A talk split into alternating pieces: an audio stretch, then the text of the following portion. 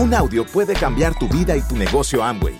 Escucha a los líderes que nos comparten historias de éxito, motivación, enseñanzas y mucho más. Bienvenidos a Audios INA.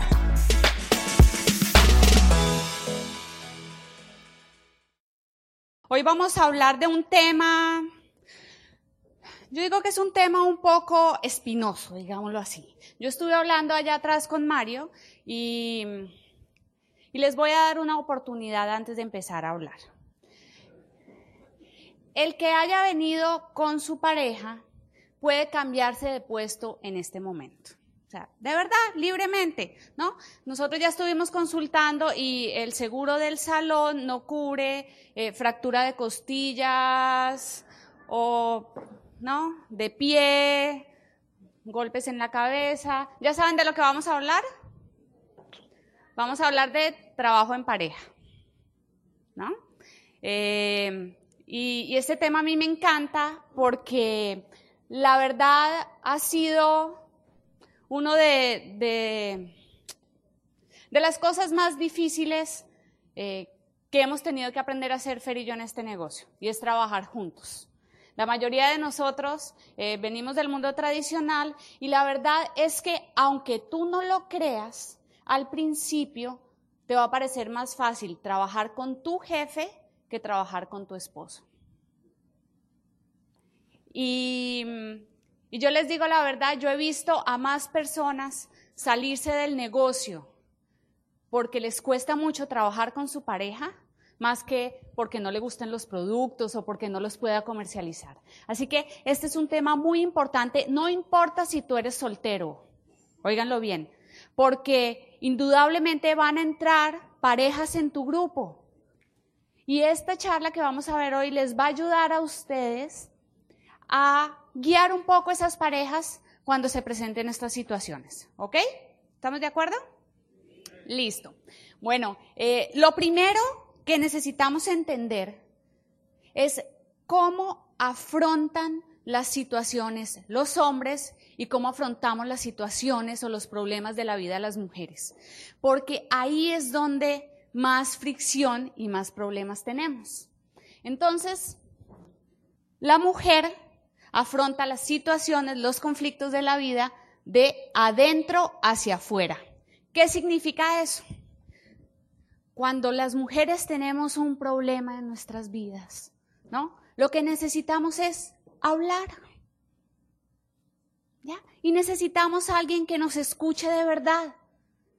Por eso nosotros llegamos a la casa, ¿no? Y entonces decimos, mi amor, no, y tuve un día difícil, imagínate, pasó esto, ta, ta, ta.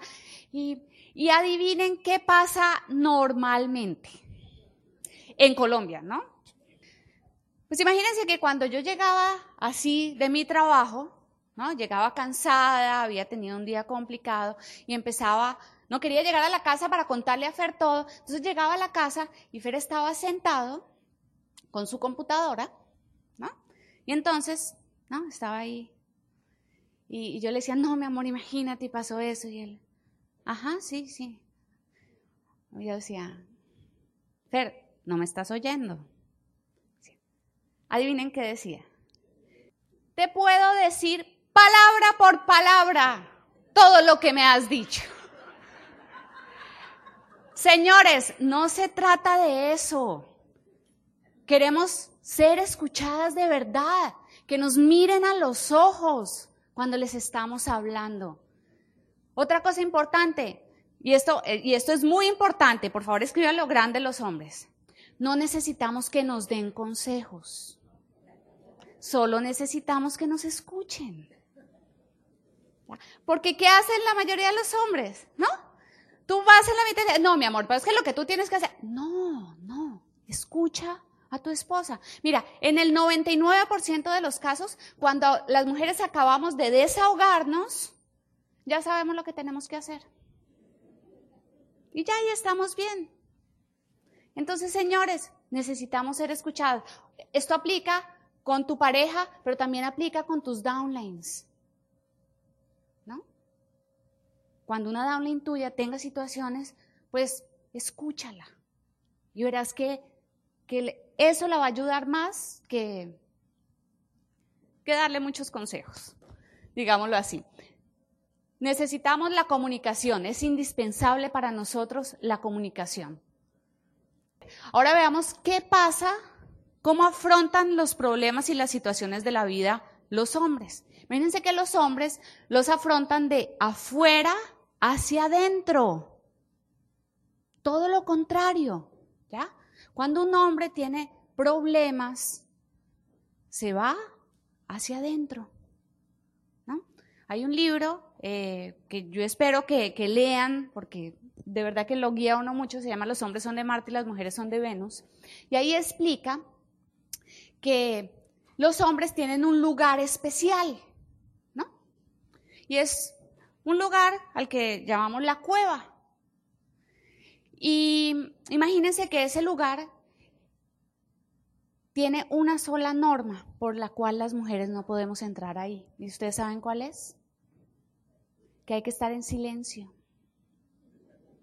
Por eso no podemos estar ahí.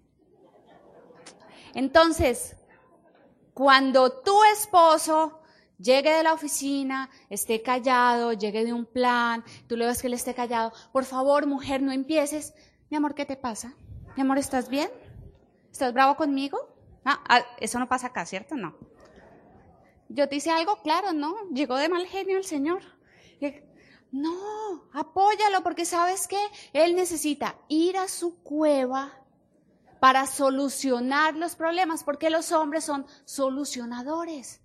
Y sabes qué, tú debes confiar en tu pareja, confiar en tu esposo. Así que déjalo tranquilo. Un tipcito que les doy, pero solamente aplica de esmeraldas en adelante. Cuando tu hombre se vaya a la cueva, tú te puedes ir de compras. ¿No?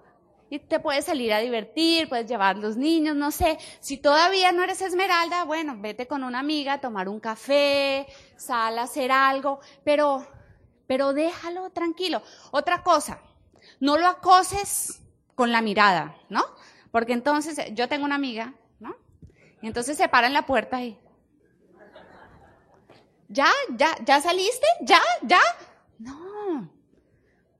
Acuérdate, él necesita su espacio, ¿ok? Los hombres son prácticos, son eficientes, ¿ya? Ellos no se complican la vida. Y eso es algo muy importante que tú necesitas entender para trabajar en equipo. Segundo, ¿qué mueve a las mujeres? ¿Qué, es lo que nos, nos lleva a hacer este negocio o, qué es lo que nos, nos mueve en la vida a ir más allá? Número uno, le gustan los ambientes positivos de amistad y de amor.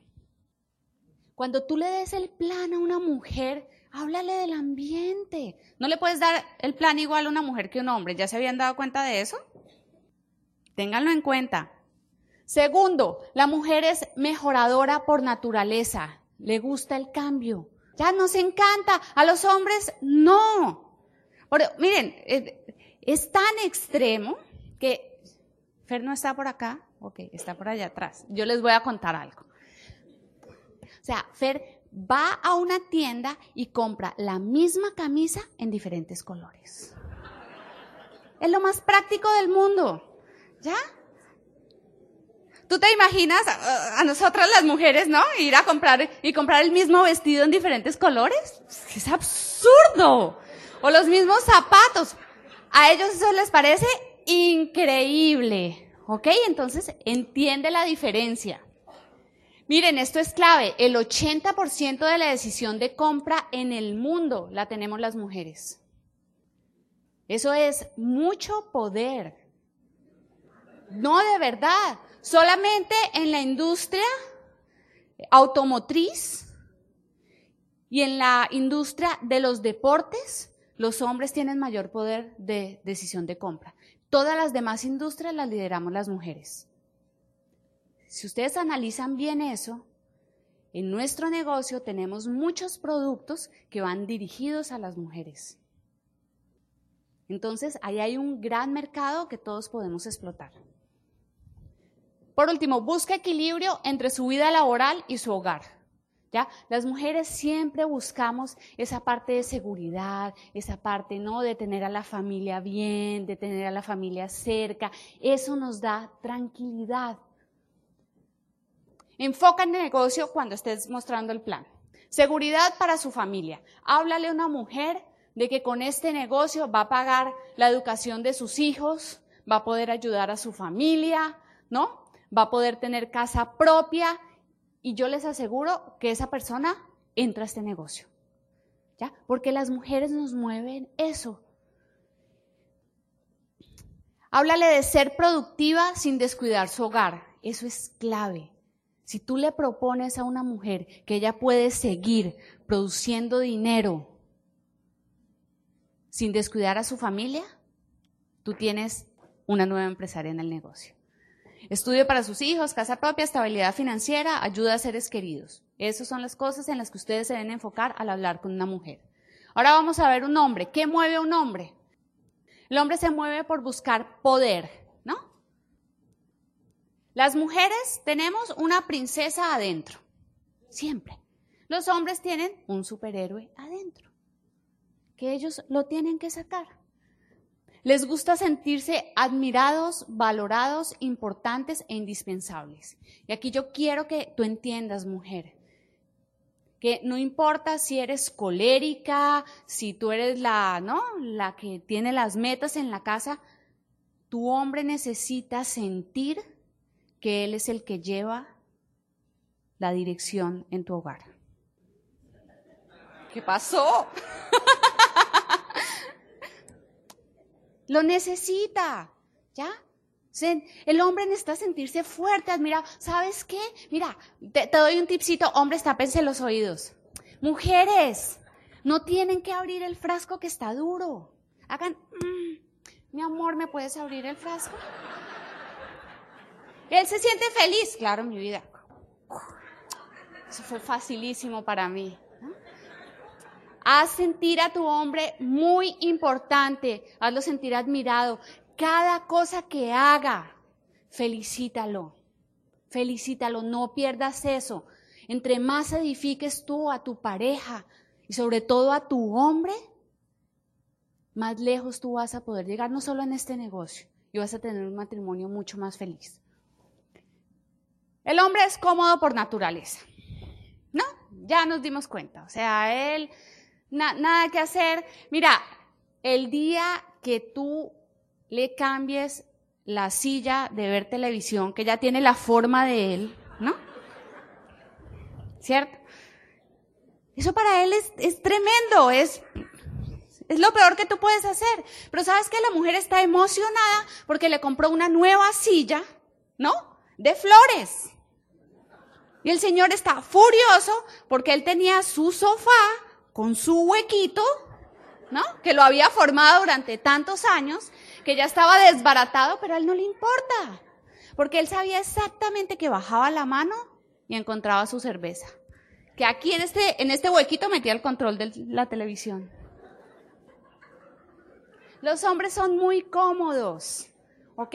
Entonces, para hacer este negocio, obviamente para los hombres es más difícil salir de su comodidad. ¿Listo? Se siente medido por las cosas materiales que posee y el éxito alcanzado. Aunque no te lo digas, para un hombre es muy importante las cosas que ha logrado. ¿Ya? Y entre ellos, ¿no? Eso tiene algo de primitivo, ¿no? Unga, unga, ¿no? Yo tengo... Pero es verdad, es verdad. Y entre ellos se miden así, ¿no? Entonces está, aquí dicen camioneta, las, los jeeps, entonces, no, la camioneta más grande y pasa al lado y el motor. una mujer nunca hace eso. Ya, ellos necesitan esas cosas. Por eso, cuando le hables a un hombre del negocio, háblale de poder, ¿ya? De poder conseguir ingresos ilimitados. Eso lo hace sentir un hombre poderoso, de manejar su tiempo, de no tener jefes, de tomar sus propias decisiones y háblale de sueños materiales. A un hombre lo impacta muchísimo ver los yates, ver el avión, ver las casas. Eso le gusta mucho a los hombres. ¿Listo? Y ahora vamos a hablar de tipsitos que yo les voy a dar para que trabajen en pareja. ¿Ok? Esto nos sirvió a Fer y a mí para casi eliminar las discusiones que teníamos por el negocio. Primero, es muy importante ser socios de negocios. En este negocio no hay jefes. O sea, tú tienes que ser un socio de tu pareja, no el jefe de tu pareja. ¿Ok? Y eso es clave. Y para eso nosotros empezamos a hacer algo que le llamamos las juntas de negocios. Entonces, tenemos un sitio en nuestra casa y, yo te aconsejo, te sugiero que hagas eso. Tenemos un sitio en la casa que es nuestra oficina. ¿Ya? Pero tu oficina puede ser la mesita de la cocina donde desayunan, lo que sea, pero que sea un sitio donde los dos entiendan que cuando están sentados ahí, son socios de negocios y no marido y mujer. Cuando tú llegas a sentarte en esa mesa a discutir cosas del negocio, tienes que dejar atrás el hecho que a él se le olvidó traer la leche o que a ella no le quedó muy bien la comida, ¿no? O que a ella se le olvidó pasar por la lavandería. Tienes que olvidar esas cosas. A esas juntas de negocios no puedes ir con esas emociones, porque entonces no van a poder discutir bien y ver claro lo que deben hacer en el negocio. Tipsito para esto importantísimo. Tienen un tablero, o sea, nosotros tenemos un tablero donde escribimos, entonces cada día le toca a uno de los dos diferentes manejar el tablero. Entonces en nuestro tablero nosotros escribimos todas las cosas que debemos hacer. Entonces, por ejemplo, llamar a María. Y al frente de llamar a María ponemos quién de los dos va a llamar a María. Porque adivinen qué nos pasaba, obviamente solo nos pasaba a nosotros, yo sé que aquí eso no pasa, pero él y yo hablábamos y decíamos, oye, me hay que llamar a María. Ay, sí, hay que llamar a María. María súper chévere, sí, súper. Por la noche, ay, ¿llamaste a María? ¿No le ibas a llamar tú? Pero tú dijiste que ibas a llamar a María. Yo, yo no dije en ningún momento, tú fuiste el de la idea. Y, ¡bum!, empezaba una pelea.